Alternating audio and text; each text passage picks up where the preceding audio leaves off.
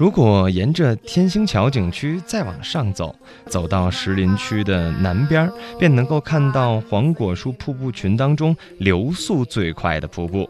每到洪水期的时候，这个瀑布吼声如雷，所以就有了一个如雷贯耳的名字——星霞飞瀑。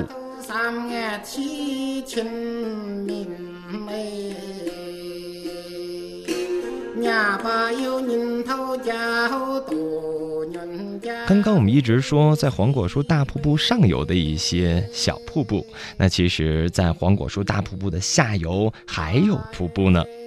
在黄果树瀑布下游一公里处，有一个叫做罗斯滩瀑布的地方。那这个瀑布呢是钙化滩，而钙化滩的面积更是达到了三百五十米长，二十米宽。这里也是典型的喀斯特瀑布发育最后形态的一个完美描述。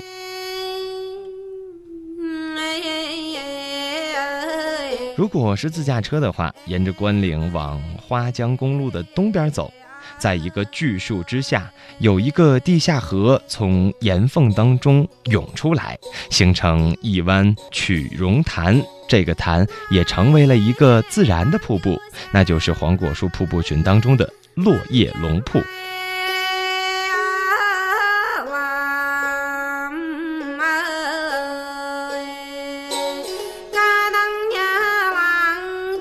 最后我们要提到的是著名的龙门飞瀑。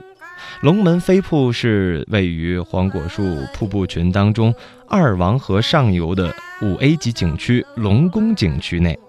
这个瀑布高三十八米，宽二十五米，是黄果树瀑布群当中唯一的一个洞中瀑布，也是全国最大的喀斯特溶洞瀑布。当然，在黄果树瀑布群当中，还有像大树跨岩瀑布和夏瓜瀑布等一系列的瀑布群。与您一起来分享了来自于黄果树瀑布群的非常著名的瀑布。去黄果树瀑布自驾呢，也是挺简单的一件事儿。而且跟您要提到的一点就是。这一趟旅行不光是游山转水，贴着青山秀水在飞翔，沿路的这些名吃也是不能错过的。比如说像贵州的酸汤鱼，像腊肉，像蒸血肠，当然还有少不了龙爪菜。